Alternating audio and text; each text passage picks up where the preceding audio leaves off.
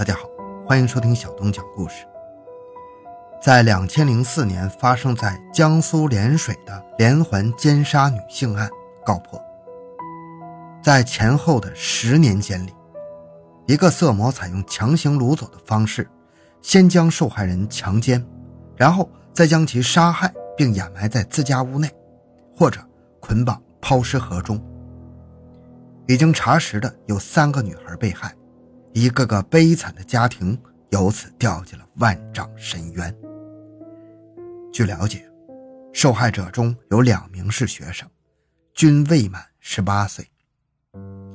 涟水警方通过细致排查，在两千零四年十月十九日，将犯罪嫌疑人唐玉博抓获。两千零四年十月二十四日十四点，当记者赶到位于涟水县石马乡石马村赵庄犯罪嫌疑人唐玉博家时，他家四周围满了从四面八方赶来的群众。在他家不足三十平方米的厨房里，记者看到灶台后面有一个深度足有两米的大坑。欢迎收听由小东播讲的《十一岁女童上学路上突然失踪，自行车边发现了一块带血的手帕》。回到现场，寻找真相。小东讲故事系列专辑由喜马拉雅。独家播出。九月初，涟水石马乡，虽然没到收获的季节，但整个石马乡田间地头已经是硕果累累。农民们正在田间忙碌着，为秋收做准备。放了五十多天暑假的孩子们也背起了书包，高高兴兴的回到学校上学读书，一切平静而又温和。九月八日中午，刚上小学四年级、家住石马乡冯庄村的十一岁女童杭小花，吃完了中饭，背上新书包，骑上爸爸用打工挣的钱为她买的崭新的自行车，独自上学去。当他骑到离家不远处的一块玉米地的时候，他并不知道，恶魔的魔爪正悄悄向他伸来，死神也将降临。十月二十四日。事情过去了一个多月，记者前往小花家采访的时候，全家仍然沉浸在巨大的痛苦之中。小花的爷爷杭玉涛泣不成声啊！没想到孩子会这样，我们全家的宝贝就这样没了。他说，那天孙女离家一个小时之后，老师打电话来问杭小花为什么没到学校上课。这个电话让正在吃午饭的杭家人大吃一惊，全家人赶忙放下饭碗出去寻找。直到下午五点，学校的其他孩子都纷纷放学回家的时候，杭小花仍然没有找到。杭家人顿时心急如焚呐。当天晚上八点，杭小花的母亲不死心，又骑上自行车，发疯似的在家里与学校之间不停的来回寻找。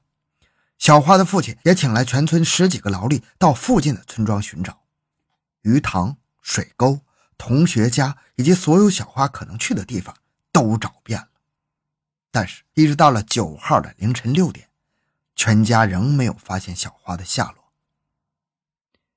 第二天一大早，杭大爷急匆匆地赶到石马派出所报案，并印出了上万份寻人启事，张贴散发。同时，请涟水县的广播和电视不间断地播放寻人启事。接到报案的石马派出所马上派民警协助查找失踪女童下落。这时，一个重要的线索引起了民警的重视。有村民发现，在杭小花从家中上学的路边的玉米地里，找到了杭小花所骑的自行车。民警随即赶到现场侦查，在离自行车不远的地上，民警发现了一块带血的手帕。和零碎的绳索，孙女儿失踪了几十天，大家都误认为小花可能被坏人拐到外地了。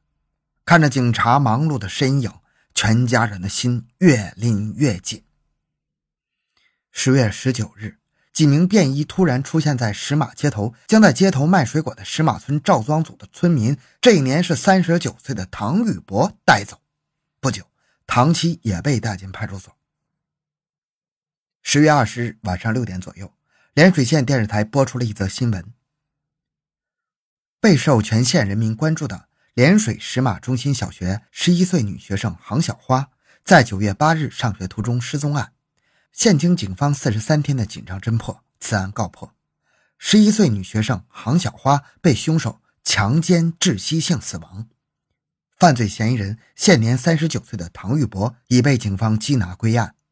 这个消息一下子将杭家全家人都击倒了，孩子的奶奶和母亲当场昏厥过去，大家原来隐藏在心中的猜想得到了证实。记者来到石马乡派出所，一位参与破案的警官介绍了案发的前后经过。在警方就小花遗失的自行车以及带血手帕展开调查时，一条重要线索传到了专案组，有村民反映。九月八日中午，赵庄组村民唐玉博曾出现在玉米地附近。唐玉博立刻被列入了调查重点。通过对手帕血迹的 DNA 鉴定，血迹就是唐玉博的。他交代，当时他强奸小花的时候遭到了反抗，他脸上也因此留下了痕迹，并流了血。恼羞成怒的唐玉博立刻将小花勒死，嗜血的手帕则被他随手丢在了地上。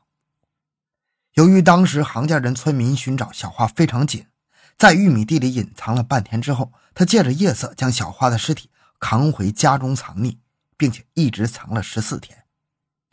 九月二十二日，见风声渐渐平息，他将尸体扎好后装进麻袋里，还用一块约四十公斤重的石头绑牢，投进离家不远处的大盐河中。十月二十一日。警方在大盐河从抛尸现场的上游水中寻找，打捞了一天没有发现。二十二日，警方又请来了打捞队，将搜索范围扩大到了五百米，一直到当天下午四点左右，终于在抛尸现场下游四百米处将女童的尸体打捞上来。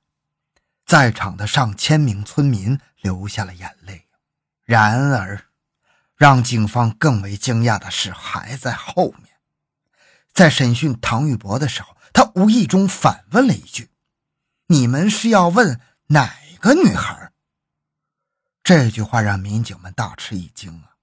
因为这几年来，石马乡一带已经发生了多起女孩失踪案，民警随即加大了审讯力度。结果，唐玉博交代了另一起奸杀一名初中女生的犯罪事实。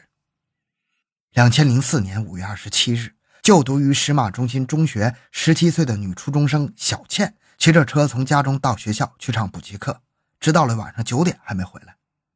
第二天，焦急的家长找到学校，学校称小倩都这么大了，不应该会失踪啊，有可能与他人私奔了吧。转眼两个月过去了，七月底的一天，村里的一名小孩在鱼塘摸鱼的时候，突然大叫一声：“我摸到了一辆自行车！”并将车打捞上来。小倩爷爷急忙去看，这位八旬老人当即瘫坐在鱼塘边。这不是倩倩的车吗？老人将这一情况告诉了小倩所在的学校。该校一位领导又说，找到了自行车，更能说明小倩与别人私奔了。临走时来不及将自行车送回家。老人还说，当时小倩失踪时找过派出所，民警都认为小倩与人私奔了，过几年就会回来的。这么大的姑娘已经具有行为能力了，等等。说完，老人失声痛哭啊！现在想想，孙女小倩原来是被人害了。唐某交代，他杀了小倩之后，将她的尸体埋进了自家的院子。警方立即组织人员到唐家进行挖掘寻找。由于唐某交代不清。民警组织人员先将唐某家屋前屋后进行挖掘，一道道两米多深的坑挖掘之后，并没有找到失踪小倩的尸体。随即，民警加大审问力度，并将唐某带到现场具体指认。二十日上午八点左右，民警挖开了唐某家中厨房灶台的一块泥土，当挖到两米深处时，没有发现所埋尸体，民警又掉头往南挖开。上午十一点。当民警挖到离灶台约零点五米处的地基下两米处的时候，民警的铁锹停下了。刨开盖在上面的淤泥，令人毛骨悚然的一幕让人吃惊。一具已经高度腐败的赤裸尸身正卧躺在深坑中。原来，小倩上课路上被唐玉博发现，色胆包天的他尾随其后，在漆黑的一片田野边，他趁小倩不备，将她摁倒在地，并用手捂住小倩的嘴，强行将其奸污。害怕丑行暴露，他又将小倩杀死，并将小倩的自行车摔到了鱼塘中，造成了小倩家人以为小倩与他人私奔的假象。随后，将小倩尸体运回家中埋了起来。办案民警一边紧张地为小倩案调查取证，一边穷追不舍，对石马乡历年来的少女失踪案展开全面调查。